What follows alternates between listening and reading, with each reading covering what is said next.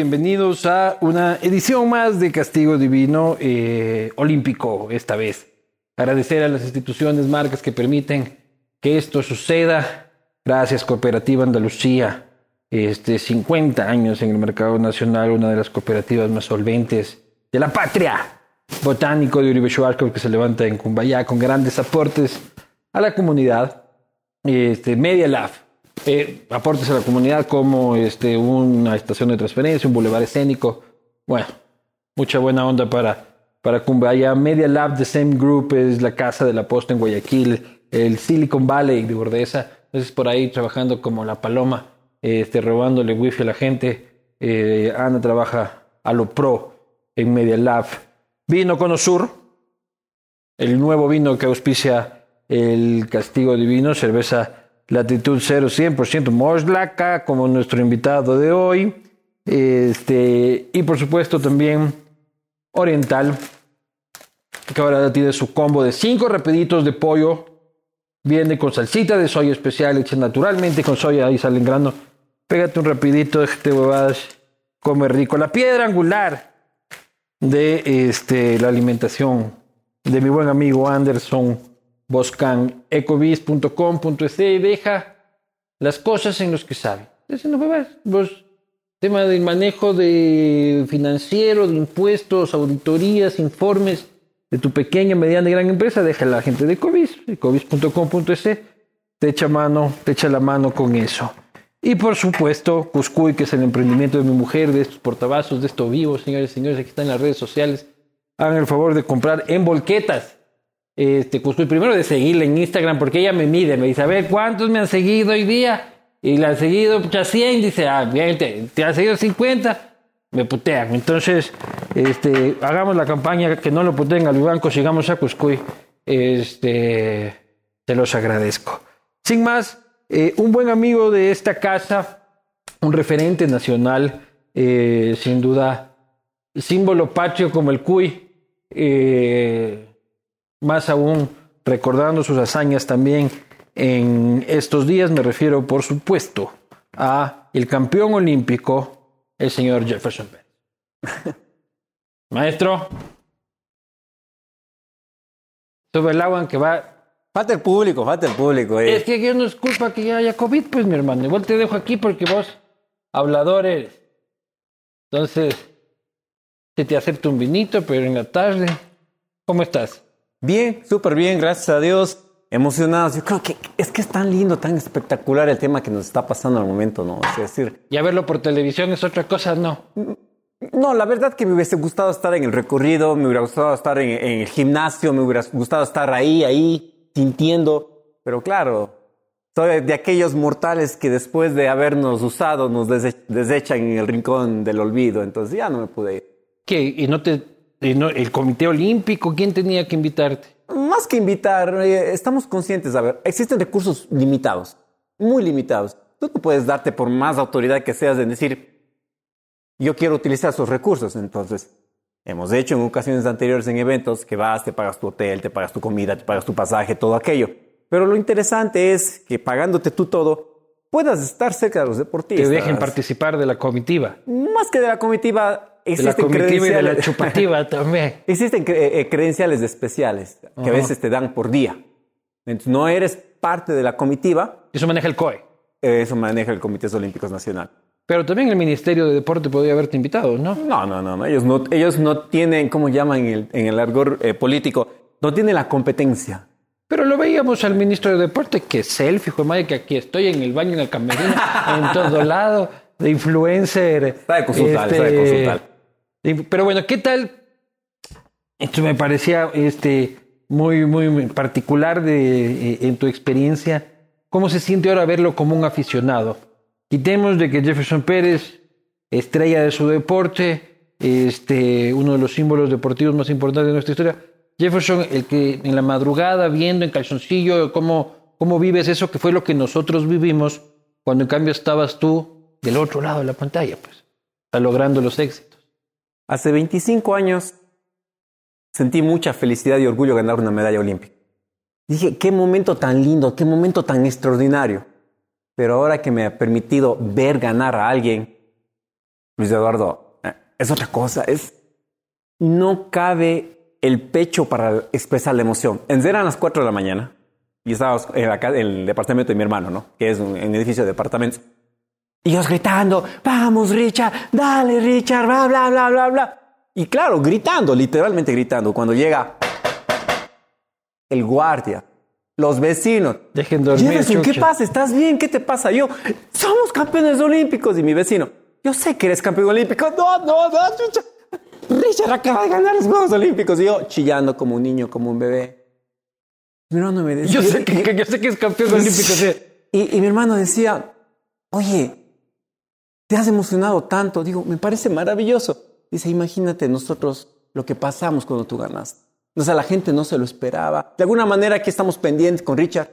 Entonces, Pero vos no dijiste así como, mierda, ya no soy el único. Yo creo que dijiste, puta, algún rato así como que, chuch, ya no soy el único medallista olímpico, ya no puedo andar por ahí diciendo que soy el único. Te, ya te toca compartir la gloria ahora. ¿Tienes hermanos?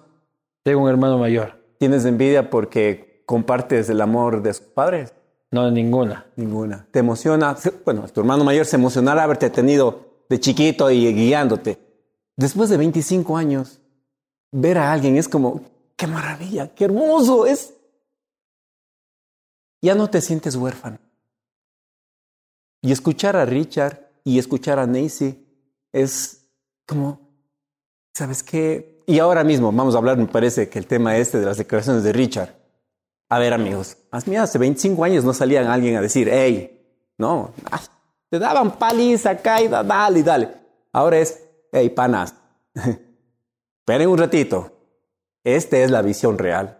Entonces, no quisiera que se malinterprete eso, pero, Pero, es vamos como a ir. Pero son una mis cosa, que te hermanos dijo tu mayor- her- menores. una cosa así. que te dijo tu hermano me parece interesante, que es como que yo cuando me desperté, porque esta huevada estar ganando oro olímpico a las 4 de la mañana, no está bien, choch, esta huevada, puta, no, no- es de Dios esta nota.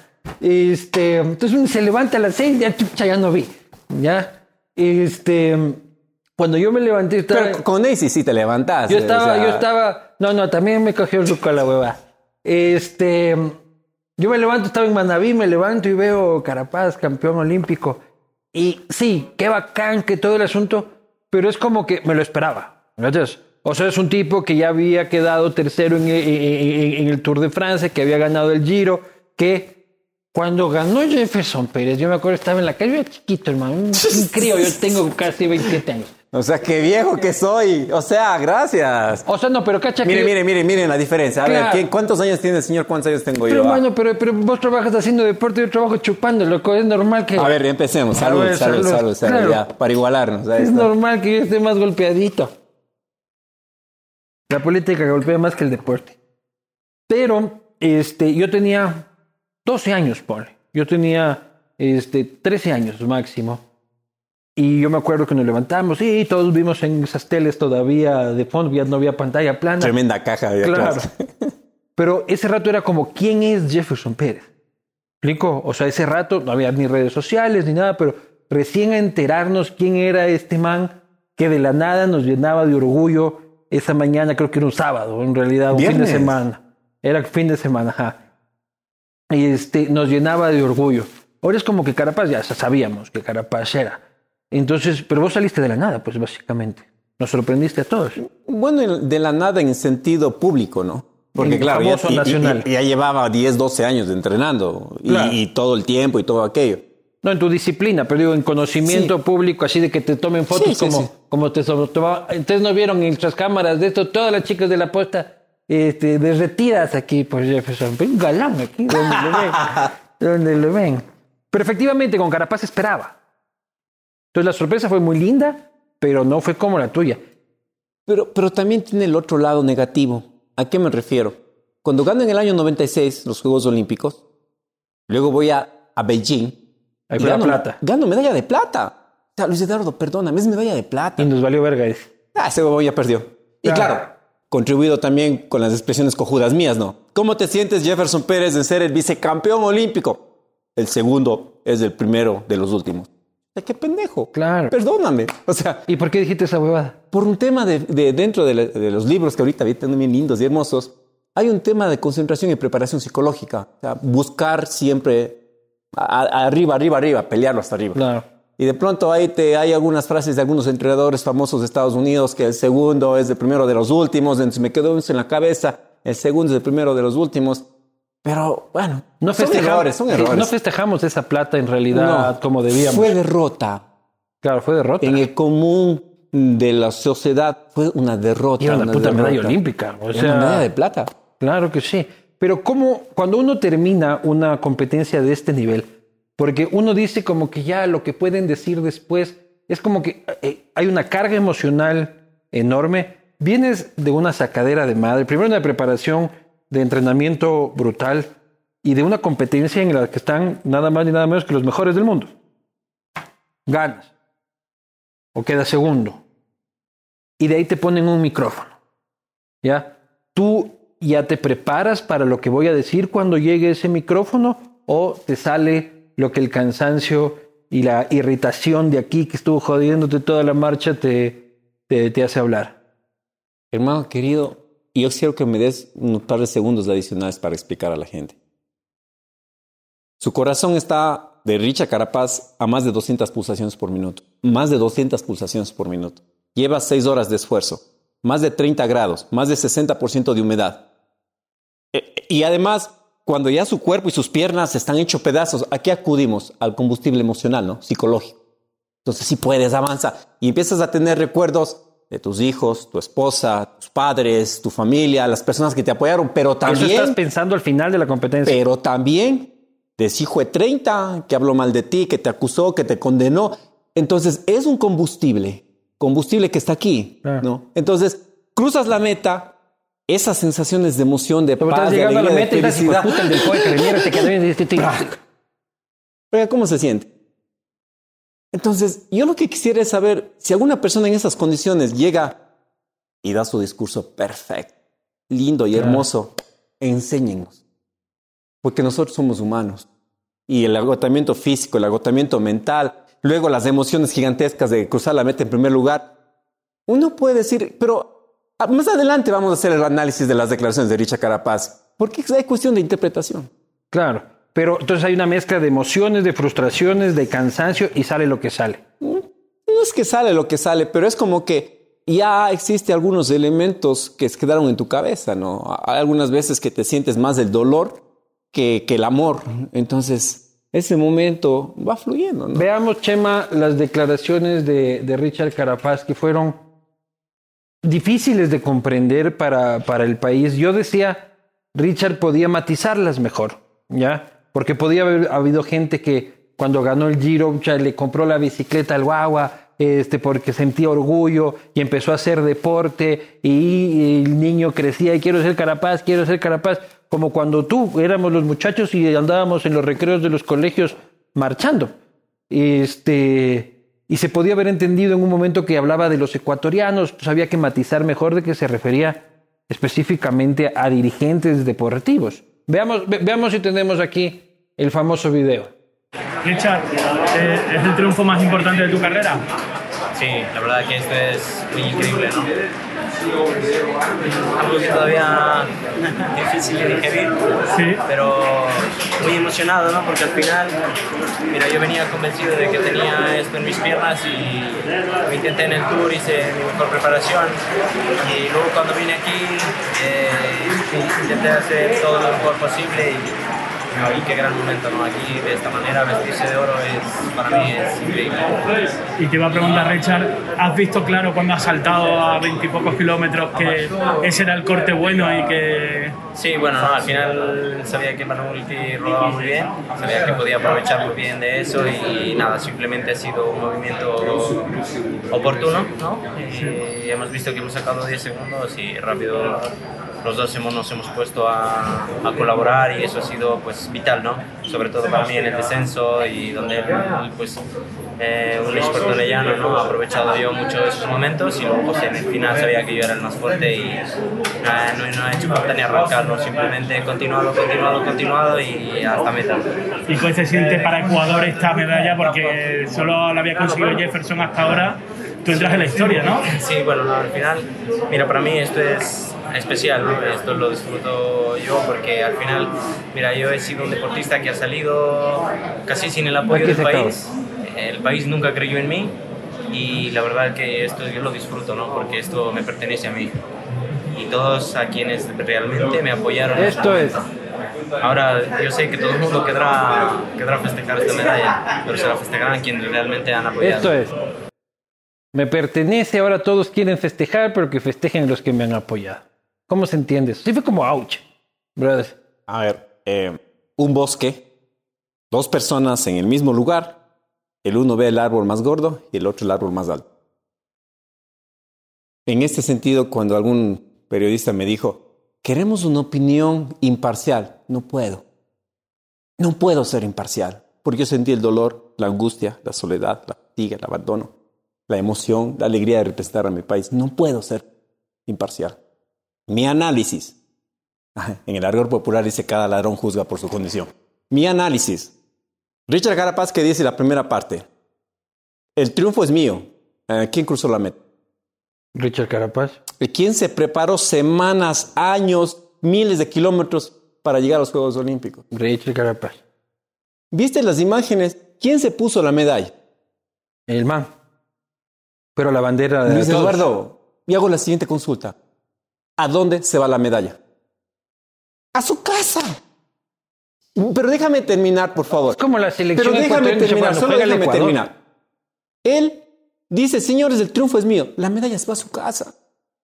Discúlpame, yo estuve gritando de emoción. Pero en el medallero sale Ecuador. Estoy totalmente de, acuerdo. Y él nunca dijo, señores, no les pertenece a Ecuador este triunfo. Él dijo, alineos así. Él dijo, este triunfo es mío. Nunca dijo, no le pertenece a Ecuador. El triunfo es mío, y es cierto. Dijo, me pertenece. Exactamente, pero... En Ecuador nadie me apoyó. Pero vamos analizando. Es que usted es acelerado. A ver, tome, tome. Salud, salud. Ya le está saliendo Imagínate que estarán ahora diciendo ya que ese Pérez, ese Vivanco ya le está haciendo Pérez ya borracho. Claro.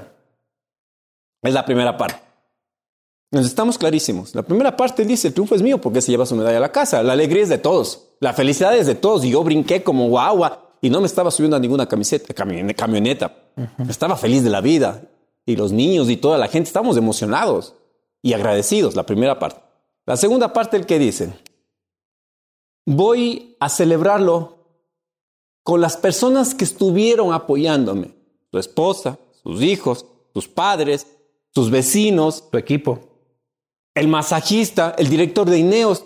Perdóneme, señor Ribanco, si no le invitan a usted, se va a resentir.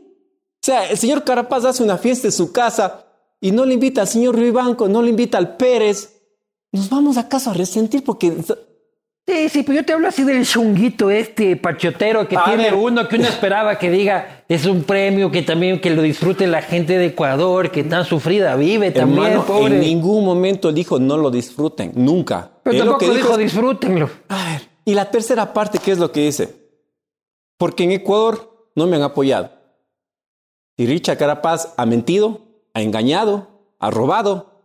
Aparezcan ahora sí de frente aquellos especialistas intelectuales de Twitter y de redes sociales, acusadores, condenadores, y digan en qué, en qué ha mentido. Entonces, hermano, yo creo que más bien nosotros deberíamos tener la inteligencia, la sabiduría. Y Richard Carapaz hizo esto.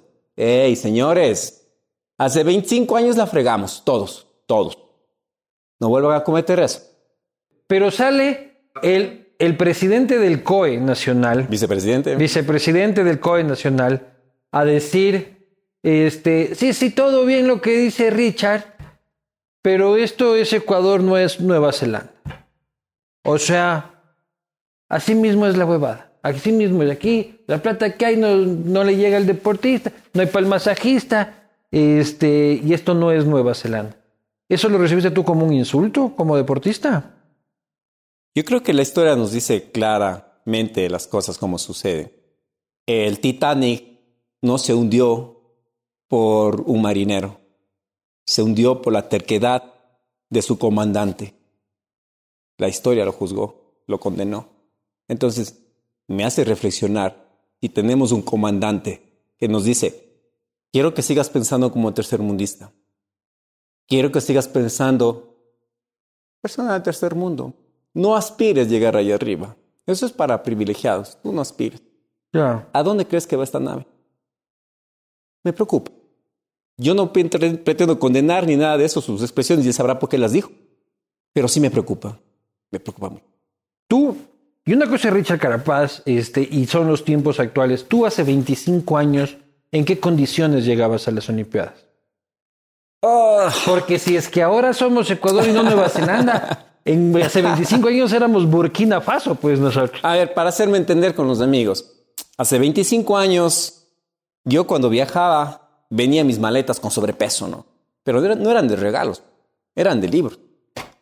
Traía libros de sobrepeso porque la bibliografía teníamos que esperar salir fuera del país para encontrar buenos libros de medicina deportiva, de estrategia, de entrenamiento deportivo, no etcétera, había internet en tu tiempo, o sí había. Es ya que, había. es que recién este millennial todavía no. En tu tiempo, Jeff, el porno se descargaba así, tú. tú Ey, fotos, tú- fotos, tú- el, fotos. el porno La tenía, revista un el fotos, porno sí. tenía suspenso en la época de Jefferson Pérez. Entonces, claro. Y además, cuando quería un, un reloj de monitor de frecuencia cardíaca o un lactómetro o un par de zapatos, teníamos que esperar poder viajar a Norteamérica, Europa o Asia y comprar esos zapatos que en alto rendimiento son 200 kilómetros. Pero como no es que, que iba cada fin de semana y podía comprar, nosotros ya hacíamos durar 2.000 kilómetros. Dos mil kilómetros. Por eso Glenda Soma también con, con los zapatos. Pero eso es inaudito. ¿Y a qué me refiero? Eso era en el siglo anterior. El siglo actual, ¿qué dices? Quiero buscar bibliografía. Cinco minutos, haces un clic, ya estás en la biblioteca de Harvard, de Stanford, de Yale. Ves las mejores investigaciones. ¿Quieres comprar un par de zapatos? Amazon.com en dos semanas están aquí. O pides a China. En tu ¿Qué- tiempo llama? jodido. Entonces, a veces la gente cuando me dice, ¿qué ha cambiado? Oye, en mi tiempo votaban presidentes cada año. Incluso tuvimos un, dos presidentes en un solo día. A ese nivel era mi época. Ahora no podemos ni votar a Yunda, hijo de puta. Entonces, son otras circunstancias, otros entornos, ¿no? Definitivamente. Y, y macros. Claro, y ahí sí, cuando tú quieres analizar el tema deportivo, nos falta tiempo. Pero ¿en qué eso. condiciones fuiste tú? O sea, cuando te dijeron en, en- en para Atlanta, ¿no? O sea, tú tuviste que pagarte o, o con qué zapatos, o sea, ¿qué te dieron en realidad el Ecuador? Ah, a ver, yo no voy a ser mal agradecido. Existieron empresas, personas, instituciones y que me, que me ayudaron en medida de lo que pudieron. En medida de lo que pudieron. Sector privado. El sector privado especialmente. Y en el sector público, particularmente Comité Olímpico. Pero, pero aquí es lo ¿Era que el voy. gobierno, ¿Era el gobierno de quién? En ese Sixto tiempo? Durán. Era Sixto. Sixto Durán. Pero ahí es cuando genera un problema gigantesco. Y, y no sé si tengamos tiempo para analizarlo, pero Eh. voy a intentar ser súper corto. Que claro, lo que te voy a decir es muy grosero y quiero pedir disculpas a, a los amigos. nomás. Sí, yo dije cabrón en TC, loco, así que dale nomás. Pero imagínate, digamos que utilicé las migajas, las migajas para poder ser campeón olímpico. Al año siguiente cambian de presidente. Les le digo, oiga, presidente, mire, ya no podemos seguir haciendo con, mi- con migajas, necesitamos un equipo. Y lógicamente los costos se incrementan porque no es un deportista, vamos a hacer ahora un equipo, vamos a ser cuatro deportistas y necesitamos ya el equipo multidisciplinario, ya una cosa mucho más seria, más profesional para enfrentar y defender el título olímpico. ¿Y sabes qué me dijo? Este riquillo que le han regalado todo, ¿Quién te dijo no eso? se lo ganó. Averigüe, ñañito, que fue el presidente en 1996, quien cambió de presidente. Entonces, ah, ya, Bucaram. que se vaya nomás de aquí. A Riquillo. un niño de 22 años, de 22 años, Pero ahí que tú ya eras figura del Banco del presidente, Pichincha. no, que su presidente le diga, vaya nomás. Pero eres loco, loco. ¿Qué esperabas? O sea, oye, yo lo mínimo que esperaba un chico de 22 años es que su presidente diga, bueno, vamos a analizarlo de manera madura, vamos a analizarlo. Pero claro, yo también bastante niño, me sentí frustrado y bueno, ah, en todo caso, en eso, eso quizás es un poco el entorno. En resumen, solo quiero dejar esta frase. En mi tierra, Cuenca, hay ocasiones que las personas votan la basura orgánica en la huerta o en, o en el patio de donde hay tierrita. Y en ocasiones, estas pepas de durazno, de capulí cualquiera de estas frutas, empieza a salirle raíz. Y con el tiempo se hace una planta, se hace árbol y te da fruta. Yo fui uno de ellos. Ese desecho que muchas veces vota la sociedad, y me refiero a la dirigencia y a las autoridades, ay, no molesta, pero que se enraizó irreverentemente y dijo, yo quiero ser fruto. Ahora, alguien me dice, entonces va a pasar eso en el siglo XXI. Por favor, no ofendamos a los deportistas. Es que el Pérez apenas recibió esto para ser campeón Y olímpico. miren, hizo No, dos y estos se están quejando. No, no, no, no, no, no. Estamos en el siglo XXI, nivel es competitivo y los deportistas se merecen y debemos darles todo lo que necesitan. Por ejemplo, el que llega atrás de Carapaz, que no sé cuál, cuál fue, ¿ya? ¿Quién llegó segundo? Buena pregunta de examen a todos los amigos. A ver, empiecen a tuitar. ¿Quién quedó segundo? Pero no busquen en Google. Pero vos nadie se acuerda del segundo. claro, nadie, se acuerda del segundo. Pero el que llegó segundo, ponle que sea de cualquier otro país medianamente desarrollado, ¿cuánto cuesta invertir en ese man? O sea, ¿cuánto pone el COE y el Estado? O sea, ¿cuánto tendríamos que poner como Estado en un Jefferson Pérez? Oye, quisiera mostrarte una fotografía, pero ahorita tengo un millón de fotos de aquí. Eh, creo que es Filipinas. Y si estoy errado, por favor, disculpen, pero es un, es un país asiático. Eh, por medalla de oro le entregaron 895 mil dólares. Cuidado. no En es- premio. No estoy diciendo que Ecuador deba entregarles 895 mil dólares porque nuestra realidad es distinta. En premios. En premio económico. Pero yo digo, ¿cuánto se tiene que invertir en un deportista? O sea, para que llegue una Glenda Morejón, este, y antes de que, de, de que empiece, ¿cuánto deberíamos al año meter por cada periodista? Por, cada periodista. Eso, qué generosos, por Viva la favor. pauta, los auspiciantes, los la- La, conciencia. Este, en cada deportista de alto rendimiento de este país con proyección olímpica, ¿cuánto deberíamos invertir como Estado? A ver, hermano, yo necesito explicar bien eso, porque puede ser malentendido. Cuando gané los Juegos Olímpicos, había un niño que tenía tres años, Richard Carapaz. ¿Dónde entrenaba ese niño? O dónde, perdón, dónde jugaba ese niño? En la carretera de Tulcán, ¿eh? Y en el parque de su esquina. Ese niño luego fue a la escuela. Ese niño fue a la secundaria. Y ya empezó a representar a su provincia. En su provincia, ¿qué necesitaba? El velódromo, necesitaba la piscina, necesitaba la pista. Algunos de ellos tomaron la decisión de ir a la universidad. Necesita el deporte universitario. Solo, solo después de todo esto, es decir, han pasado 22 años o 20 años, hablemos de alto rendimiento.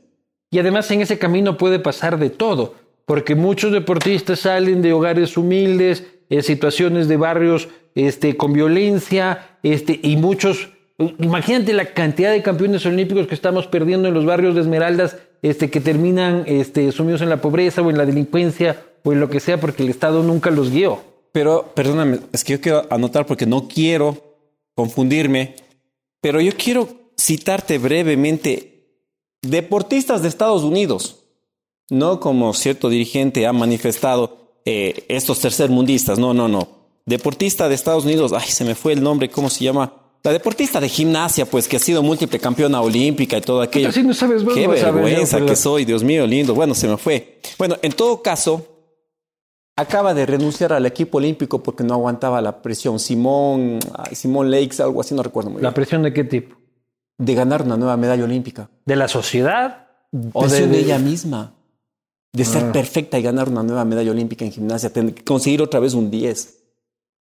Entonces, a estos niños, a estos jóvenes, a estos adolescentes, hay que irles preparando y formando. Pero además hay una circunstancia, ya llega el alto rendimiento. Con, yo diría, con surcidas, con parches, llega al alto rendimiento. ¿Y qué dice un deportista? Escuchémosle. Dice, señores, yo represento a los 17 millones de ecuatorianos. El 99% de los deportistas están conscientes que representan a toda una nación-estado.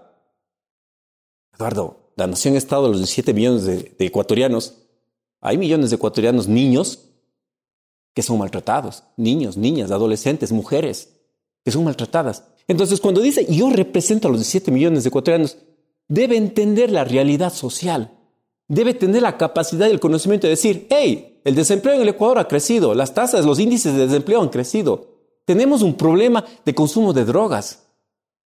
Debe conocer una realidad.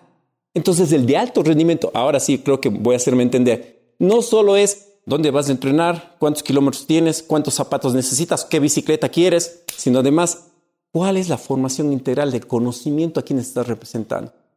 Cuando llegas al alto rendimiento, finalmente llega el último periodo, que es el deporte del adulto mayor. Si sabes que los deportistas de alto rendimiento... ¿Cómo del adulto mayor?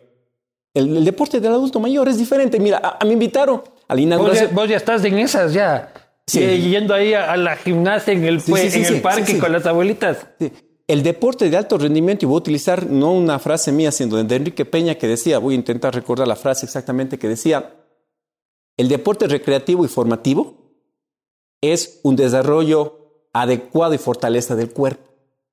El alto rendimiento es una agresión al cuerpo físico y una saturación al estado mental. Ya es demasiado, es ponerte al límite. Entonces, cuando estás hablando de un deportista de apenas 50 años o 55 años, internamente, fisiológicamente, de alto rendimiento estoy hablando, ya tiene desgastes. Yo estoy de ocho pedazos mis rodillas. ¿Qué? Mi columna están hechos pedazos. Necesito? Yo necesito hacer operaciones. Pero claro, ahora ya no hay un programa que me ayude a operarme la, la columna, entonces tendré que aguantar ahí un poco. Entonces, sí, lo que tú dices sí es cierto. El deportista de Vaca alto rendimiento. nacional Eso, para eso, eso, pagar la operación de columna de Jefferson Pérez y el agrandamiento Seguro, de pene de una vez. si es un que solo sobra paquete, plata. un Claro, solo- un solo paquete. Entonces, sí, efectivamente sucede esto.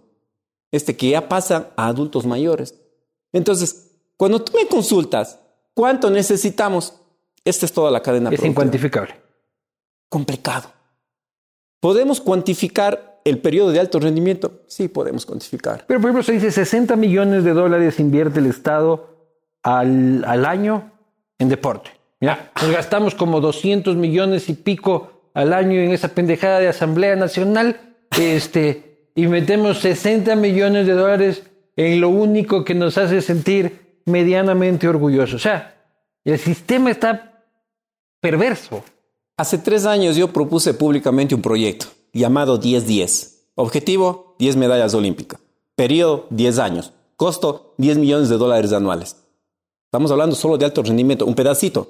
Ju- Juegos Olímpicos. Dentro del alto rendimiento, solo hablaba de Juegos Olímpicos. ¿Y ¿Crees qué que, dijeron? ¿Crees que a alguien les interese? ¿En qué gobierno fue eso? Estoy hablando hace tres años. ¿Por qué no le en el interesa? gobierno de Moreno. Ahí salió Moreno a decir, este, antes, Estados Unidos tiene dos, este, eh, Centros de alto rendimiento. acá tienen, aquí siempre se van, nadie- ajá, y nadie trae nada, dice, de medallas. Y ahí estaba la, la ex ministra, la señora Sotomayor, diciendo básicamente que Carapaz ha ganado gracias a ella. No sé, es- a ver, ¿por qué no quisieron apoyar estos proyectos? Porque estamos diciendo que eh, la cosecha no van a ser ustedes. Ni siquiera el siguiente gobierno. Ay, les Va a ser la, la cosecha de aquí en tres gobiernos. Entonces, ¿qué es lo que es? No, no, no, no, no. no. Eso va, yo necesito que Barcelona gane la Libertadores hoy y listo. Entonces, Eso es más lamentablemente, rentable. creo que es un tema... Clasificar al Mundial y la hueva. Creo que es un tema filosófico, ¿no? De inmediatez. O sea, yo quiero ahorita y yo quiero brillar ahorita y quiero en este momento que salga. Entonces, Y le tienes pica al fútbol tú. No, por el contrario, yo creo que más bien este es un llamado de atención a Porque todos fútbol los sí, ¿ve? dirigentes. ¿Cuánto necesita el fútbol? Dale, hijo de madre, que todas las marcas, dale, dale, dale, todo el mundo. Sabes que cuando llegaba aquí veía este edificio bonito que tienen en la zona niñada de Quito, ¿no? Pero claro, habrá el vecino que dice, lindo el edificio. Los señores que venden aquí los pollos al lado, ¿no? Y dirán, alguna vez yo voy a empezar a construir como este edificio. Y el- Alguna vez quisiera tener el de los pollos de lado, porque Que- los que pollos de todo el tiempo. El de los pollos de lado está forrado en plata, güey. Pero habrá también el vecino del frente de ella que te dirá, güey, puta, este man, es tremendo edificio. El Chucha, vecino del si él no frente hizo Fidel nada, si él no hizo nada, si, puta, ese es el papá. Habrá también. Entonces yo creo que en este instante nosotros deberíamos tener la sabiduría, especialmente varios dirigentes. Amigos, vamos, golpeemos la puerta. Señores dirigentes del fútbol, cuéntenos, ilústrenos, enséñenos cómo han logrado ustedes un deporte que no tiene los mejores resultados en la historia del deporte ecuatoriano, pero que tiene el mayor apoyo. Más bien bastante Explíquenos. maletas. Más bien bastante maletas. En- bueno, en todo caso, pero nadie desconoce el trabajo. El rato que la selección gana, todo el mundo estamos felices, la cobertura que tiene. Entonces, yo sí creo que nos falta generar eso, ¿no? Esa empatía, decir, enséñenos. Si no conocemos, enséñenos. Pero pasa en todo el mundo, ¿no? Sí, O sea, en. España, en España también sí que chévere el básquet, este, qué chévere esto, pero nada como un Barça Madrid. Este, en Argentina sí, qué chévere el básquet también precisamente, pero nada como un Boca. ¿Qué, qué tiene el fútbol que no tienen los otros deportes? ¿Has jugado fútbol? Sí, sí, cuando- Entonces no me preguntas qué tiene. ¿Pero es qué eso, tiene? es eso, es la libertad. Pero antes de ser futbolista, y te cuento algo, inconscientemente fuiste atleta. Porque el futbolista tiene que aprender a correr, velocidad, Esos son resistencia. atletas. Son atletas. Y eso es un deporte olímpico. Pero no ha sido expuesto el tema. Pero ¿qué tiene el fútbol? ¿Por qué es de masas y no estamos llenando estadios para ver atletismo? Porque probablemente es solo una hipótesis que seguramente será de analizarlo y revisarla y, y con muchísimos especialistas, ¿no? Pero ¿qué es lo que dice el fútbol? Que no necesitas nada, ¿no es cierto? Necesitas un balón. Y en muchos de los espacios, yo cuando era niño, el famoso balón de... De trapo. ¿Qué? Cogías la, la, la media de la mamá y ahí metías el papel y con el papel ya decías, está mi pelota, ¿no? En el atletismo ni siquiera necesitas pelota. Corre, brother. corre. Entonces, pero claro, es este entorno, el- la diferencia del atletismo, por ejemplo, y del fútbol, es que en el atletismo corres solito, pues. A veces loco corriendo. Mientras en el fútbol es, se me que me cae mal, bueno, ya ven a jugar en mi equipo, ya ven, ven a jugar en mi equipo, ya. Claro, y, si, y pues. si ta- y si hiciste un gol, eres mi pana. No, ya hago equipos, no, no, no, que no, no- no les cojo al gordito y... Al arco, al arco, Y, y luego arco, las bielas y todo el asunto. Entonces, este tema de ese entorno de integración Yo era al arco social, siempre. Yo por eso fui Eh, arquero. No por gordito, porque hubo un tiempo que yo era esbelto y guapo. Eso, tuco, tuco. Pero, claro. Ahora es tuco. Pero, pero yo, era, yo era el menor de mis primos, entonces por eso siempre, este, siempre al arco. Pero una cosa que nos... Para terminar, Carapaz, y pasar con las chicas. Carapaz dice, ni siquiera me pudieron dar un masajista. Tuve que estar pidiendo ayuda a Ineos este, para que me apoyen. El gobierno, el ministro ya, tómate selfies, todo el asunto, mira videito con el presidente. El, estaba ya 60 días. Sí podía preguntar, Richard, cualquier cosita. no, no que estaba te- 60 días de ministro allá. No, el gobierno ya estaba Ah, 60 perdón. días como gobierno. Entonces sí podían preguntar, oye, Richard, algo por si acaso necesita. O sea, Richard Carapaz era nuestro Messi. O sea, era de todos. Este, las dos chicas, ya vamos a hablar de ellas, espectacular, incluso Sí, más grande su, su éxito que el de Richard, creo yo, porque no lo veíamos venir. Este, como yo digo, Ri- Richard lo esperábamos, pero ya sabías que Richard era tu, tu apuesta por estas Olimpiadas. Es como, como después de Atlanta, la siguiente, Jefferson. ¿Me explico? O sea, era, si es que alguien puede ganar la Olimpiada, en este momento es Richard Carapaz. Y no le preguntas, brother, ¿no será que necesitas algo, en algo te puedo ayudar? Y evitarte el pito. A ver, Sí podían, ¿no? A ver, eh, y, y creo que es una pregunta extremadamente importante, muy importante, y permíteme explicar. Y, y no solo lo hace Ecuador, lo hacen muchos países. Eh, yo fui parte del equipo, no oficialmente, del equipo olímpico de Estados Unidos, cuando entrené allá. Yo iba a todos lados con el equipo olímpico de Estados Unidos, pero yo representaba a Ecuador. Entonces te llega el servicio secreto, ¿no? O sea, dices que vas a ir a hacer un campamento en Brisbane, Australia, antes de los Juegos Olímpicos de Sydney, y el servicio secreto ya está dos semanas antes revisando todo. Y tú, y- servicio y- y tú llegas a- a- al hotel y te dan una tarjetita, ¿no? Que te dice dónde está la embajada, que en caso de seguridad, a qué número tienes que llamar y un protocolo de que si tienes algún problema de afección o de atentado a tu vida, ¿qué tienes que hacer? O sea, todo eso te dan. Puta, acá no te dan ni para las colas, güey. Entonces, bueno, a- a- hablemos serio. Salud, salud. Salud. Claro, acá no te dan ni para las colas. Bueno, Lo que pasa es que los gringos, para ellos, China, Estados Unidos, en su tiempo la Unión Soviética, este, los Juegos Olímpicos han sido muy políticos y muy polémicos a lo largo de la historia. Recuerda la Olimpiada de Múnich. Este, entonces, para ellos es una cosa geopolítica. O sea, los gringos se juegan quién la tiene más grande con China en cada una de las Olimpiadas. y son los diferentes periodos. Es decir, recuerdas el complot que hubo con Rusia en 1980 y luego en 84 en Los Ángeles, que los rusos no querían participar acá, Estados Unidos no quiso allá. Es decir, es un tema de poder, de poder Claro. estratégico, de poder político. Por eso los gringos se ponen así en las Olimpiadas. Entonces, volviendo al tema de la historia, hablábamos amigos para, porque el señor está, ya está emocionado con tanto vino. Entonces estábamos hablando justamente del tema de que qué pasa con los equipos nacionales. Y Richard Carapaz dice quiero mi, mi- masajista, y luego Neisig dice quiero mi masajista y todo aquello. Existe una estructura que es del equipo oficial. Entre el organizador te dice, tú tienes 10 cupos. 10 cupos. Entonces, claro, los 10 cupos clasifican 8 deportistas. Pero el comité organizador te dice, no puedes venir sin un dirigente. No puedes hacerlo. Pero además necesitas mínimo un técnico. Entonces yo clasifico en el deporte de ciclismo, alterofilia, atletismo y, y qué sé yo, carritos de madera. Es, un- es una ironía nada más.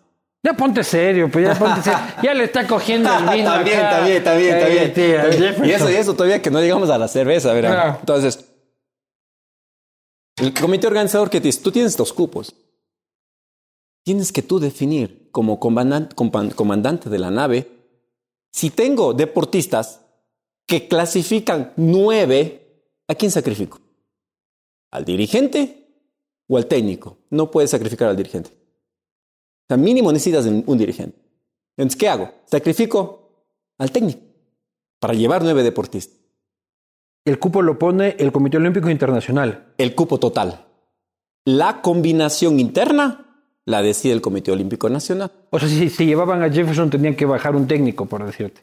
Si quieren llevarle a otro, otro deportista, tienen que bajarle a un técnico. Entonces es una combinación. O sea, no, esto es A más B igual BC, se acabó. Si, si te dicen 10, no importa A quién llevas, pero 10 máximo tienen que entrar aquí. Sí, son los cupos. Entonces, ahora, ¿cuál es el tema? ¿Qué es lo que dice? Y esto hace muchos países. Dice, oye, estamos llevando nueve deportistas, ocho deportistas, pero solo tengo un entrenador, pero van en cuatro deportes.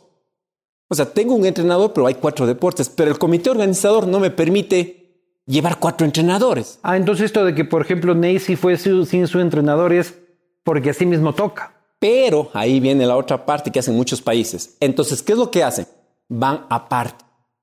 Ah, Entonces llegan a un hotel aparte, llegan con eh, a veces tienen acreditaciones, a veces no, están aparte. Y eso pasa en muchos países, lo hacen de eso. Entonces, de alguna manera tienes el equipo en Villa Olímpica y tienes el equipo técnico muchas de las veces acá. y puedes llegar al entrenamiento, a la preparación y estar juntos. Sacas un credencial especial, se llama pase diario. No, no es tan cierto, he escuchado algunos comentarios, sí, que, que se han llenado de credenciales alguna gente. Probablemente yo no avancé a ver, pero yo supongo o asumo que le dieron un pase diario, que eso está permitido, se los da, se da a familiares, se da a técnicos, se da a los periodistas, Te dura un día. te dura un día y se acabó. Entonces, existe ese, ese mecanismo. ¿Qué pudo haber pasado con Richard Carapaz? Seguramente debían haber aceptado lo que tú dices. Oye, Richard, ¿qué necesitas? Necesito que lleves a mi, a mi masajista. ¿Sabes que no puede estar dentro del equipo nacional? Pero está Pero le vamos acá. Y medio le doy el pase para que entre. Estados Unidos normalmente, bueno, otros países, mejor dicho. Otros países lo que hacen es eso. Le buscan un hotel muy cercano. Ya sea a la Villa Olímpica o al lugar de Y competencia. nosotros no hicimos eso. No lo sé. Solo, o sea, aparentemente no lo hicimos. No lo sé. Solo buscamos para el ministro nomás hotel, nosotros nomás. No lo sé. Ahí sí que. No sé, no sé. Sería de consultarles a la delegación si hicieron esto que es, lo hacen muchos países. Claro, tienen experiencia del conocimiento. Nancy y Tamara. A mí me alegró mucho más lo de ellas, debo decirte. Primero por mujeres, este, porque eran las primeras mujeres eh, en un deporte que no era el que yo esperaba. O sea, habíamos este, conocido a Alexandra Escobar este, y sus esfuerzos constantes, una mujer brillante, este, y todas las Olimpiadas, casi, casi, casi. Pero me pasó lo mismo que hace 25 años con Jefferson, y es porque yo soy ignorante en, en- disciplinas olímpicas. Yo soy tipo básico de fútbol. Este, me levanté un día y me enteré quién era Nancy. Y la señorita traía nada más ni nada menos que un oro olímpico y algo mucho más bonito que era, ella es hija de dos refugiados colombianos que huían de la guerra, lo cual le da una patada en el hocico a la xenofobia también este, de este país, porque ella es parte, ella viene de esta oleada de colombianos que huyeron de la guerra en su momento, son sus padres, y en ese tiempo yo me acuerdo que había muchos ecuatorianos que colombianos ni sé qué, colombianos ni sé cuánto, y ahora son este, fans de Nacy. Entonces me encantó esto. ¿Cómo vienen ellas? ¿Por qué no estaban en el radar de la gente normal, de- de- del populacho como yo? Sería. A ver, aquí yo tengo dos, dos opiniones. La una es: puede ser estrategia. O sea, ¿para qué quiero hacerme ver? ¿Para qué quiero ser visible? Estoy más tranquilo, más relajado. ¿Qué es lo que me pasó a mí en el 96? A diferencia del 2004 en Atenas, que era súper visible. Y me dieron una patada en el culo y quedé cuarto lugar. Entonces, ¿por qué? Porque llegaron 20 amigos que les quería mucho, 20 amigos periodistas que se viajaron el mundo a Atenas, muchos de ellos pagándose, Ellos mismos y me decían, Jefferson, dame una notita. Yo, por no, no, no. Ay, ya, ya regreso, ya regreso. Y claro, toma después el resultado. ¿Quién te Cuarto pateó en el culo, Jefferson? La vida. En Atenas. Cuarto lugar cuando era el favorito. Había ganado todo, récord del mundo, campeonato, todo. Todo lo que me ponías enfrente, vencíamos. Y cuando teníamos que vencer, llegar en primer lugar, pues, te ¿Y por qué valiste carpeta en Atenas? explico. No ¿Pero por qué? O sea, ¿pero qué pasó en la carrera? Muchos errores. A ver, en la carrera suele ser en ocasiones errores de ese momento, pero también suele ser errores de anterior. Yo tuve un montón de errores. Muchos errores. Como te digo, con el cariño y el afecto que les tengo a los amigos periodistas, me llegaban y decía, Jefferson, acabo de llegar, no seas mala gente, una notita. Sí, claro. No, no, señor Pérez, usted vaya a dormir. Ah, usted más en la comer, relación usted vaya a pública eso, que o sea, ¿usted qué está haciendo? Y, y tenía un dirigente que era muy bueno. No me preguntes el nombre. Muy bueno, un tipazo. Y hacía reuniones en la noche para decir, verán, el Jefferson va a ganar la Olimpiada, luego tiene la rueda de prensa, entonces vamos a ir el equipo con las banderas a ubicarnos en tal lado, luego vamos a ir a una cena. Ya están listas las peladas, ya todo, ya. Entonces, Armando pero, la farra pero no en mala onda, sí, no en mala onda, ¿te entiendes? Y, y entonces, sí, yo creo que muchos errores, muchísimos errores. Por eso, ahora lo que es dicho, debemos ser sabios, no volver a cometer los errores de hace 25 años. Hay que proteger, hay que cuidar. Y si cometen errores, por último, un carajo, pues. Son seres humanos. Si han ganado una medalla olímpica, el mínimo derecho que tienen es equivocarse, pues. Se equivocan, que se equivoque. Pero ahí es cuando nosotros debemos tener la inteligencia, ¿no? De apoyarle. No de llegar y caerle y, y hacer ahí leña del árbol caído. No, por el contrario. Hey, vamos, échale, son jovencitas. Entonces, a veces es mejor mantener un perfil bajo para tener mejor, más concentración. En alguna ocasión es parte de la estrategia. Sin embargo, tú le preguntas a Walter Llerena hace seis años, hace seis años, y Walter Llerena y me llega y me dice, ellas van a ser campeonas olímpicas. Y les veo unas chiquis, claro, súper fuertes, súper fuertes. Digo, no me molestes. Sí, dice. Estas peladitas. Eran niñitas de 16 años. Y pasa el tiempo y Walter Llerena ahora le reconoce como su primer formador. Y ellas dicen, es casi como nuestro padre deportivo. Ahora tiene un entrenador ruso, que fue el entrenador ruso, ruso de Walter Llerena. Y Boris Burov. ¿Qué es de la vida de Boris Burov? Fue el entrenador también de Boris. Bueno, Boris creo que vive en Rusia, creo, no. Pero, ¿a qué le voy? Fue sorpresa para los que no conocíamos la historia.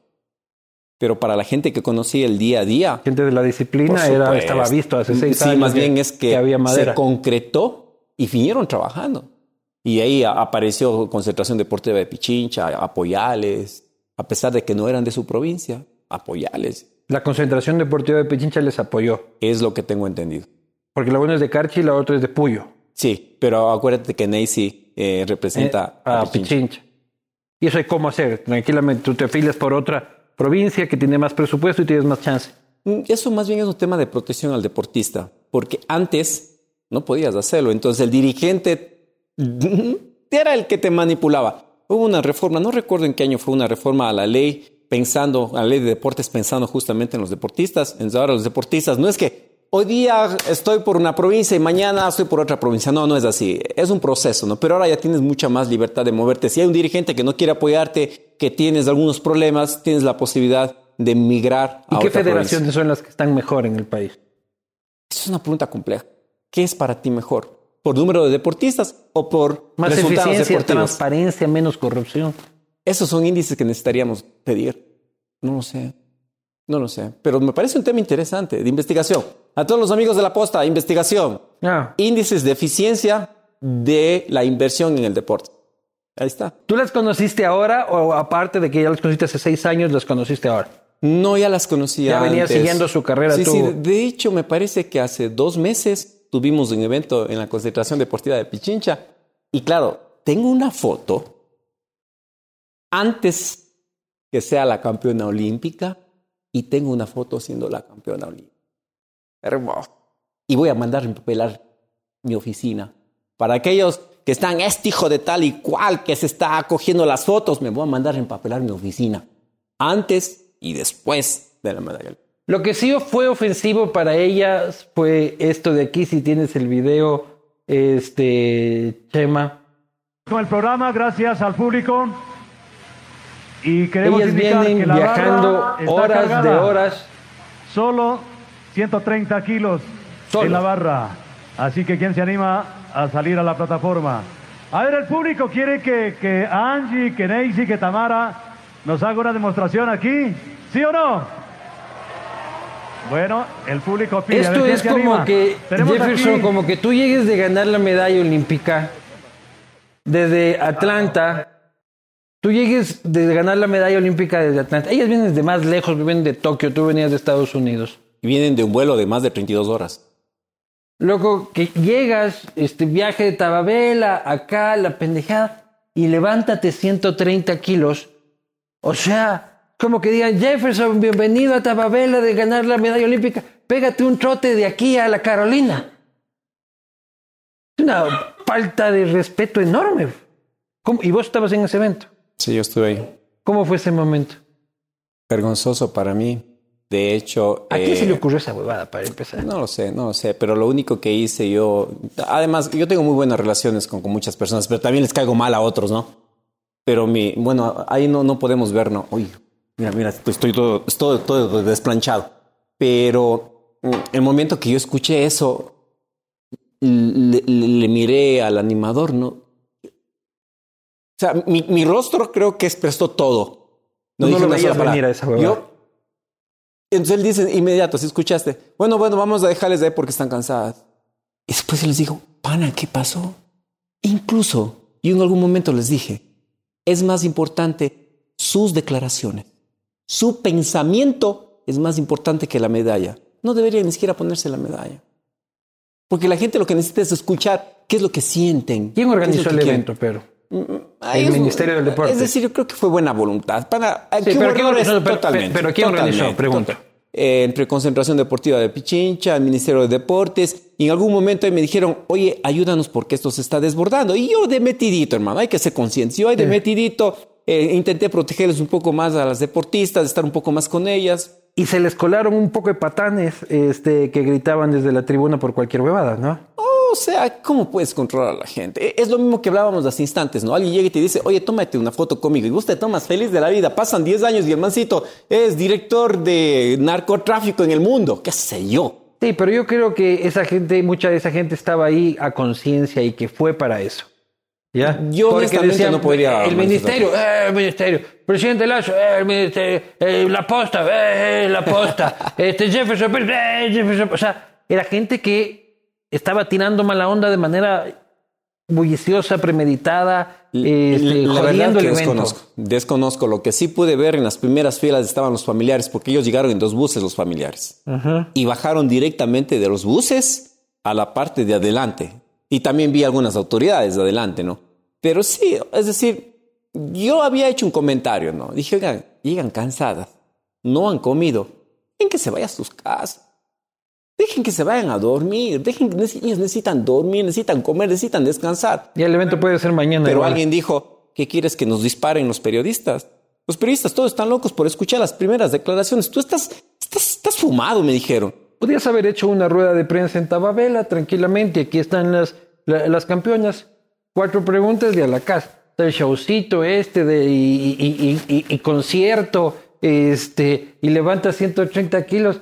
Absolutamente innecesario. Porque el periodista lo que quería Las la declaraciones de que la ellas. solucionabas con una mesita de rueda de prensa en Tababela y las señoras con chofer en la puerta a la casa, Luis señor. Eduardo, yo creo que es tan importante lo que tú estás comentando en este momento. Súper importante. Porque como dije, yo creo que siempre cometemos errores. Y ahora los organizadores creo que deberían tener la inteligencia de escuchar tanta experiencia y tanto conocimiento y decir, oye, puta, sí, la jodimos. O sea, puede ser que la jodieron y decir, en la próxima quizás deberíamos revisar estas recomendaciones. Esa es la una. Pero el otro escenario también es, a ese huevón de la posta, ¿cómo jode la vida? Claro. Depende de cada quien como quiera tomar. No, pero bueno, igual, ah, después del partido todos somos directores técnicos. Juan José Albán de la Posta fue ese día y no le permitieron que se le responda su pregunta. Este, y te la hago a ti para que la respondas tú porque... O sea, Claro. pero yo no, yo, yo no soy la deportista, Pero, pues. pe- pero es en general sobre el deporte. Dice, ¿qué opinan sobre cómo se maneja la Federación Ecuatoriana de Levantamiento de Pesas?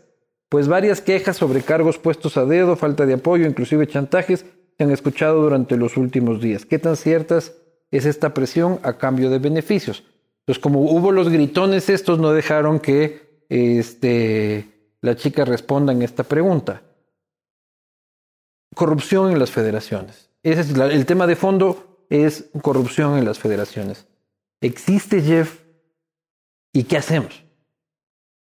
La pregunta es si existe corrupción en las Yo federaciones. no te estoy asegurando que existe, Más te estoy preguntando qué hacemos. ¿Crees que existe? Te estoy diciendo que existe. Ya, estás Este, afirmando. Sí. Y lo que estoy preguntando es qué hacemos para limpiar el deporte. Me gustaría conocer una área del Estado-Nación que no se toque y digan esta área es pura inmaculada. Una. Una. Pero eso no quiere decir que ya, bueno, ahí está. No, no, no. eso está como lo del COE, de No, que no, aquí, no, no. esto no es Nueva Zelanda. No, no, más bien lo que quiero decir es que yo creo que ahora es muy diferente al 96, muy diferente. En 96 había un pelado que gritaba a los cuatro vientos, necesito ayuda, por favor, necesito respaldo, necesito financiamiento, y le machacaron, le machacaron, le machacaron, le machacaron, y se quedó calladito porque puta, ya me están jodiendo la vida. Pero ahora es diferente. Porque dentro de las nuevas organizaciones tenemos a la Corporación Glorias del Deporte Ecuatoriano. Es una orga- organización privada sin fines de lucro que está conformado por ex deportistas que tuvieron la posibilidad y los instrumentos de estudiar dentro y fuera del país. Tienes PhDs, tienes ma- magisters, tienes ingenieros, tienes abogados, tienes de todo, 37 especialidades. Y todos ellos apasionados con el deporte. Ahora es diferente, no están solas, ninguno de ellos. Y ahora nosotros, ya espero que en un par de semanas, vamos a la Asamblea Nacional. Señores, dos temas. El uno, incorporación laboral al sistema público y privado de deportistas de alto rendimiento mm, a través de concursos de público, no, no, a través de concurso público de méritos y oposición, pero bajo el principio de discriminación positiva por servicios relevantes al país. A- En jubilación. O sea, ya cuando ya no estás en, en- en competencia. Cuando de dejas de la vida deportiva, sí, perdón, yo ente- entendí mal. Cuando dejas la vida deportiva, has estudiado, te has formado, tienes tu título académico y dices, oye, Tengas soy médico, arquitecto, ingeniero, puedo entrar a hacer eh, eso, exactamente. Y la otra que es complemento es el programa especial de educación superior para deportistas de alto rendimiento. Un deportista de alto rendimiento entrena los siete días a la semana, 12 horas al día. Cualquier estudio. Pero estudia. La Universidad de San Francisco de Quito hoy ya tiene un programa.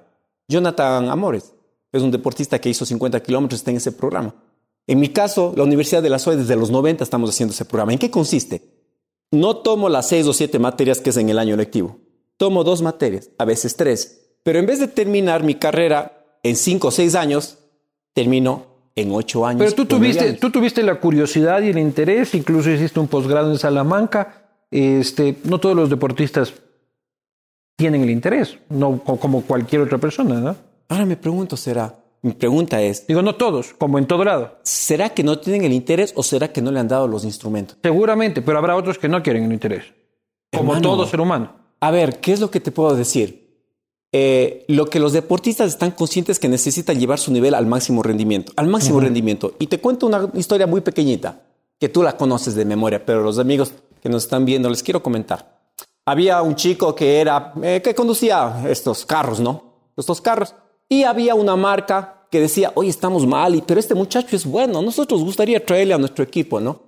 Entonces ellos van, hablan con el, con el muchacho este que era piloto. Le dice, oye, ¿quieres venir a, a estar con nosotros? Mira, nosotros tenemos la mejor tecnología, tenemos todo aquello. Y él le responde una cosa, dice, claro, solo con una condición.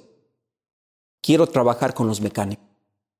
Claro, este muchacho era ingeniero, ingeniero mecánico, automotriz, alguna cosa de esas. Dice, yo quiero trabajar con los mecánicos. El muchacho se va, empieza a trabajar con los mecánicos. El monoplaza es espectacular, definitivamente es la mejor tecnología del mundo y encuentran que estratégicamente no necesariamente es el vehículo o el monoplaza el que tiene que ir más rápido, sino la estrategia está en los cambios de los pits. Y de 25 a 30 segundos empiezan a bajar a 8 a 10 segundos. Si no estoy mal, seis veces campeón del mundo, Michael Schumacher. ¿A qué me refiero? Lo que te hace el conocimiento es potenciar lo que tienes. Entonces tú tienes la, capacidad de ser campeón olímpico. A través del estudio vas a ser seis veces campeón olímpico. Tú tienes la posibilidad de ser un campeón del mundo a través del estudio. Lo que haces es potenciar. Es igualito que el mercadeo. Tenemos un buen producto. buen producto. Pero si utilizamos herramientas modernas de mercadeo, vamos a potenciarlo. No, y además hay que garantizarle un mejor futuro a los deportistas. Y vas a potenciarlo todo. Porque es una carrera, es una carrera que se acaba pronto. Pero Que además te hay- saca la madre Total.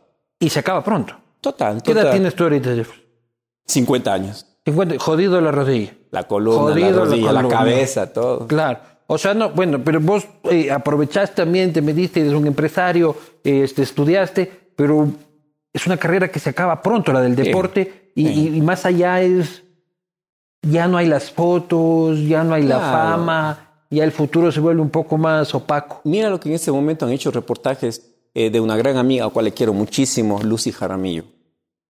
A ver, para empezar, yo no La señora creo- de Ibarra que Sí, está en el mercado. Exactamente, exactamente. A ver, para empezar, mi madre fue comerciante. No hay ningún problema en ser comerciante, pero necesita un espacio digno. Digno. Imagínate con la capacidad que ella tiene de ser comerciante, pero ¿qué tal que le hubieran dado los instrumentos para que ella aprendiera marketing, posicionamiento, producción, entre otros elementos? Chica, fuera, fuera una dura, pues. No, no, no. ¿Y cuánto boxeador termina este, en la más, o futbolista incluso termina después de la gloria eh, en la más profunda indigencia? Por eso nosotros estamos conscientes que hay una un problema estructural que no se va a solucionar en un año. Necesitamos poner hitos. De aquí en tres años, ¿qué va a ser? En cinco años, ¿qué se va a hacer? Y en diez años, ¿qué se va a hacer? Pero estos dos programas, si los señores asambleístas y las señoras asambleístas quieren trabajar, en dos meses. Tú vas a presentar esa ley. Espero que un par de semanas poder presentarlo. ¿Tú como iniciativa ciudadana o a través de Iniciativa asambleísta? ciudadana.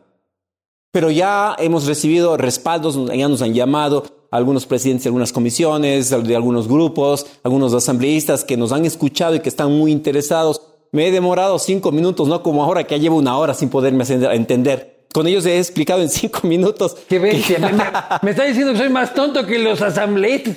No, sí no, es el insulto. vino, es Ahora el sí vino. me siento ofendido, Jefferson. Es Pérez. el vino, es el Pana vino. mío, Dios mire, mire, mío. ya- yo esto de aquí ya no más, ya, porque me está dando vueltas. Pero yo creo que ellos deben tener ya, me han llamado, entonces les he manifestado. Esto es el proyecto, les he explicado en cinco minutos, ellos han entendido y esperan que llegue ese proyecto para aprobarlo de manera ¿Qué inmediata. expectativa tienes del gobierno de Lazo en relación al deporte? Si tiene la capacidad suficiente de dejar cambiando parte de la estructura. No sé, el presidente Lazo, si bien es cierto, está mu- es muy afortunado, porque por primera vez en la historia, unos Juegos Olímpicos no van a durar cuatro años, sino van a durar el periodo tres años, es decir, a París. Entonces va a ser el único presidente en la historia del Ecuador Olimpiadas. Con dos Olimpiadas. Bueno, sí, también Rafael Correa tuvo cerca de tres, me parece. Pero razón. por otros motivos. ajá. Sí, pero bueno, en un periodo de cuatro años sería el único presidente en la historia que tendrían dos Juegos Olímpicos, si no estoy mal. Puedo estar equivocado, así que disculparán aquellos intelectuales del Twitter que han de estar despedazándome. Bueno, en todo caso eso. Eh, entonces, lo que él creo que puede hacer históricamente es dejar unas bases estructurales, porque probablemente el presidente, el siguiente o, o- o el siguiente al siguiente, va a disfrutar, no él de los resultados, El país. a disfrutar una nación. Y eso creo que necesitamos, despojarnos de ese egoísmo. Lo que tú me dijiste al principio, ¿no? Eres un cojudo, ¿cómo se te ocurre estar feliz celebrando?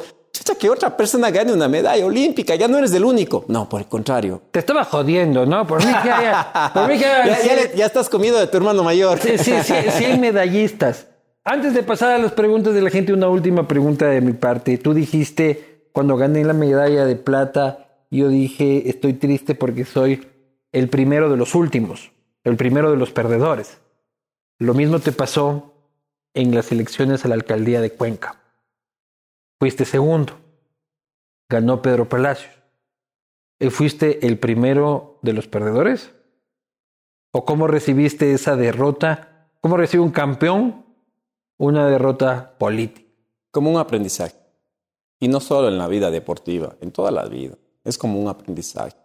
Y para mí, eh, yo siempre he, he gritado a los cuatro vientos y a veces me han dicho, eres exagerado el amor que tengo por mi ciudad, el agradecimiento que tengo por mi ciudad. O sea, eh, el vecino que chévere me llega y me dice, oye, Jeb, qué chévere, felicitaciones. Pero el vecino también que me coge y me dice, ves, hijo de puta, ya se ha comprado un carro nuevo. Sí, también, hola vecino, le quiero muchísimo. Hasta luego, cuídese, salude ahí en su casa. ¿Qué tiene de malo que te compres un carro nuevo? Pero, ay, y- pero mira, mira, ahorita está chévere este man, qué bacán. Pero mira, mira, ya, ya está mandando a la miércoles. ¿ve? ¿Por qué? Porque está haciendo un evento que tiene 10.000 competidores en la calle y está mandando al diablo a todo el mundo porque dice que no está con los niveles de seguridad que él requiere para tener la Ya, seguridad. pero de es la 10.000 gente envidiosa, brother. ¿A qué es lo que- Mucho eh, Twitter, estás leyendo No, vos, no, no, brother. no, no, no. Es lo que estoy diciéndote que eso te da equilibrio. Eso te da equilibrio. Pero se acabó tu carrera política. Yo no fui a estudiar por una carrera, por un cargo político. Administración pública, estudiaste. Eh, ciencias políticas. Yo no fui a estudiar por eso. Yo fui a estudiar para tener conocimiento y estar menos ignorante en un área Pero que es fundaste importante. un movimiento, tuviste una señor. candidatura, Sí, señor. quedaste en segundo lugar. Se acabó tu carrera política, tu proyección. ¿El Jefferson del futuro es un Jefferson candidato o un Jefferson de la sociedad civil, deportista, impulsor de leyes, del deporte? Te vu- vuelves al deporte. A ver, pero si yo voy y presento un proyecto de ley, es una, una política de Estado que, que, que, que, que deseo. Pero Que- estoy preguntando si es que vas a ser candidato otra vez. ¿En este momento me preguntas? No. En este momento no lo No sé. Pero esta, pero esta grabación van a sacar después de 10, 20 o 30 años, cuando probablemente yo diga, no, si quiero ser candidato a alguna cosa, más que sea para, para limpiar mi casa y salga. Miren, miren, dijo que no va a ser candidato y miren, aquí está. Pero en está. 2023 no se proyecta una candidatura tuya en la alcaldía de Cuenca otra vez. En este momento no he pensado en el tema, la verdad, no he pensado en el tema, más bien estoy ahorita tratando de generar una plataforma para el tema que los deportistas deporte. tengan mejor Y no te arrepientes de la candidatura. No. Aprendiste. Uf. Te dieron que- palo en esa campaña. ¿Cómo fue que dijiste que Cuenca hay que poner bonita como a las mujeres? Este, y no me aceptó la invitación al castigo divino. No, ya teníamos otros compromisos. Que usted ya llama a veces a última hora. Sea ahora porque yo le llamo al Señor a saludarle. Miren, amigos, miren, miren. Le llamo a saludar al Señor. ¿Y saben qué me dice el Señor? Vente, vente, vente, vente acá para meterse en el castigo divino. Para chuparte dije, y vos dijiste pongo una cámara al frente. Ya, te dije, bueno, ay, eso ya se llama castigo divino. Las preguntas de la gente, este, querido Chema. Chema, que está adentro también, creo que bebiendo, que no responde. José dice, ¿por qué se hizo tan creído y adefesioso? Una vez lo vi en Ingapirca, Ingapinga con H, y se hizo el afrentoso para darme una foto que al final yo no le paré bola. Sí te acusan un poco en Cuenca de que perdiste la humildad. A ver, ¿Sí o no? O sea, no soy yo el que digo. Si hay algunos que dicen como Jefferson antes era un chévere, era humilde, y ahora te mira por encima del hombro. a ver, nuevamente reitero. Si ofendí a alguna persona con mi actitud o mis palabras, yo pido disculpas. Yo pido disculpas, perdóname. Y, y, y, y si tengo que hacerlo, los pido disculpas. Pero que me diga, no, es que ese mancito adefesioso de mierda, robó, mató, mintió. Mira, mira cómo hizo los actos de corrupción. No, nadie- al paredón. Mándenme al paredón. Pero lo otro sí, es probable que en algún instante de mi vida probablemente cometí errores de un niño de 22 años. No molestes. Estas preguntas vienen gracias a Cooper Tires, me- que ruedan como, como carapaz. Este, ruedan de largo, ruedan seguro con llantas Cooper Tires. Cooper Tires es innovación y tecnología americana de alta gama al mejor precio. Desafía el camino con Cooper Tires bien puestas. Llantas Cooper importadas por Conauto. Encuéntralas en Tire City o en tu tecnicentro de confianza. No ande rodando sin Cooper Tires. Ponte pilas, varón. Mi regalo. De Cooper Tires. Claro, la Entonces, orden de cuatro llantas para mi vehículo, ¿no? Para el carrazo que te has comprado. Claro, Tienes ya- plata para el carrazo y no para poner las Cooper No, Tires. ya vendí, pan. Ay. Por las deudas. Verán, verán, es en serio, señores. Ustedes son testigos. Yo me voy a ir a Cupetar. Dice, señores, tengo una orden de cuatro llantas para mi carrito. Aquí Eres está. Jefferson, hermano, con una foto en, en Instagram ya pagas las llantas. Como, como ahora has visto el espacio en Facebook, que los famosos dicen, te mando un saludo, te cuesta 50 dólares. ¿Quién hace esa nota? Yo estoy votando Necesitamos la plata. un millennial aquí, Yo por que soy favor. estrella de TC Televisión, hermano. ¿Cómo te voy a ir botada la plata? Siguiente pregunta. Famosos así de, de, de, Hollywood, pero antes de ser. No, aquí locales, nacionales, sí. internacionales. Paula Almeida, ¿cuánto dinero recibió por sus medallas olímpicas de parte del gobierno? ¿Tuviste premios oficiales? Eh, no en, ese, en esa época no habían premios oficiales, no había como ahora hay un plan de reconocimientos, en ese momento no había, pero había lógicamente eh, la empresa privada como ahora, ¿no? Por iniciativa propia. Pero el gobierno no, no, sí, el gobierno ya contaste que el Abdalá para colmo te, hizo la canallada. La siguiente, Virginia Sánchez, solo Vivanco, dile a Jefferson que lo amo. Ahí puedes ver las preguntas igual. Pregúntale, por favor, aparte de dinero y apoyo del país, ¿qué necesita la niñez y la juventud de casa para dedicarse al deporte? Saludos de Virginia Sánchez. Dice Virginia Sánchez, este, que te ama. Primero, Bueno, ¿qué opinas de eso? Que te ama Virginia. Yo también, Virginia, muchísimas gracias. Yo creo que a través ¿Estás de este monitor decirlo. Eh, sí, lamentablemente aún no se nota la diferencia. Voy a poner aquí, vamos a poner aquí el número Se busca. de cazacorazones aquí con Jefferson. Empresario exitoso, este, buen mozo, buena gente, buen trago, este medallista olímpico, puta partidazo Jefferson Pérez. ¿Qué Bueno, necesita volviendo, la juventud? volviendo a las cosas serias. Eh, el tema de los, de los jóvenes. A ver, y yo quisiera, no sé si podemos poner en pantalla, hay una parte que justamente indica Virginia, dice apoyo. Apoyo. Vuelvo a poner la pregunta. Este, Y en esta frase que dice apoyo es lo que les he explicado ahora. Pensemos en ese niño, en ese niño de tres años. ¿Qué necesita? Irse al parque. ¿Qué necesita en el parque? Seguridad, además de infraestructura. Que no les roben la bicicleta, claro. Que no vengan alguien y diga, oye, ¿quieres probar droga? Que no les secuestren a los niños. Totalmente. Entonces, si nos ponemos a, a revisar qué es lo que necesitan, es muchas, muchas cosas, pero yo me res- resumir, intentaría resumir uno, protección, formación y seguridad. Quizás es un poco lo mismo, pero no necesariamente. Siguiente pregunta. Raulitén, hincha del Nacional. ¿Cuál fue la promesa de un dirigente que más le dolió que no le hayan cumplido tras haber ganado sus medallas olímpicas? Que más me ha dolido es que realmente fueron muchas cosas, muchas cosas. Pero, mm, no sé, quizás yo creo que, y no me pregunten en qué Juegos Olímpicos, pero hubo unos Juegos Olímpicos que llegué al lugar y me dijeron, eh, no tienes uniforme. Y yo, ¿cómo así que no tengo uniforme? El equipo olímpico tiene uniforme, no, no tienes uniforme. Al día siguiente había visto a un familiar de, de este dirigente andando con un uniforme lindo y hermoso que decía Ecuador, equipo olímpico. Usaron tu uniforme. No me jodas. O el- el- y, al otro lo mandan a que juegue con, con- a, que, a que corra en calzoncillo. y yo tuve que irme al centro A comprarte. a, a indicar a ese, a ese auspiciante, a ese proveedor, oiga, mi uniforme. Y, espérate, ¿recuerdas a, a Que Juan, se- a Juanito del lanzamiento de- del- del disco, creo que fue ahora, que dijo, yo utilicé una licra distinta porque todavía no me llega la pantaloneta. Y claro, el proveedor, que es una marca ecuatoriana aquí, dijo, lo que pasa es que él no le ha, no le ha dado, no le ha dado la, la pantaloneta y tuvimos que hacer una nueva. Pero amigos, pero muévanse, Claro. muévanse. Pero el otro es de que un dirigente haya robado tu uniforme. Esta peor no es culpa del proveedor, es culpa del sapo. Siguiente pregunta. Tu, tu tocayo Jefferson Itas dice, saludos Jefferson, bendiciones. Una pregunta en su plan de vida, ¿cuál es su sueño o proyecto por cumplir? Y que luego de todo usted diga, lo he hecho todo ahora, sí puedo dormir tranquilo, éxitos, medalla de oro, medalla de plata. ¿Qué te falta hacer? además de tener hijos, y yo creo que contribuir un poco más. ¿Qué se en te la está yendo el tren, mi hermano, verás? No sé, mi hermano. ¿Qué pasa? Si hasta los 80 podemos, los que tenemos un cuerpo y la mente sana, Ya se claro. está pasando las rodas, Jefferson, ya. Algunos dicen. Pero si hombre, usted hombre, quiere hombre, tener un hijo con. Jefferson Pérez, aquí vamos a poner la dirección. Buena gente, buen trago, gran empresario. ¿Qué te falta por hacer, Jefferson? Yo creo que devolver lo que recibí. Y, y- y me, hago, y te- me hago entender brevemente. Eh, hay una frase muy linda que me gusta de San Francisco de Asís, eh, que dice, oh querida muerte, llévame por el, por el sendero que hasta el día de hoy no he conocido. Pero necesito llevar eh, una carga liviana y que mis maletas o mi equipaje no me pese. Y eso yo creo que es lo que necesito ahora. Es recibí mucho, mucho de, de- mucha gente, de mucho amor, de mucho cariño. Y yo necesito eso concretar en proyectos y programas en beneficio de la gente. Siguiente pregunta. Tenemos este H. Killer, dice, es la última, me dicen, ¿cuál ha sido su mayor desilusión con los gobiernos de turno desde que ganó la medalla?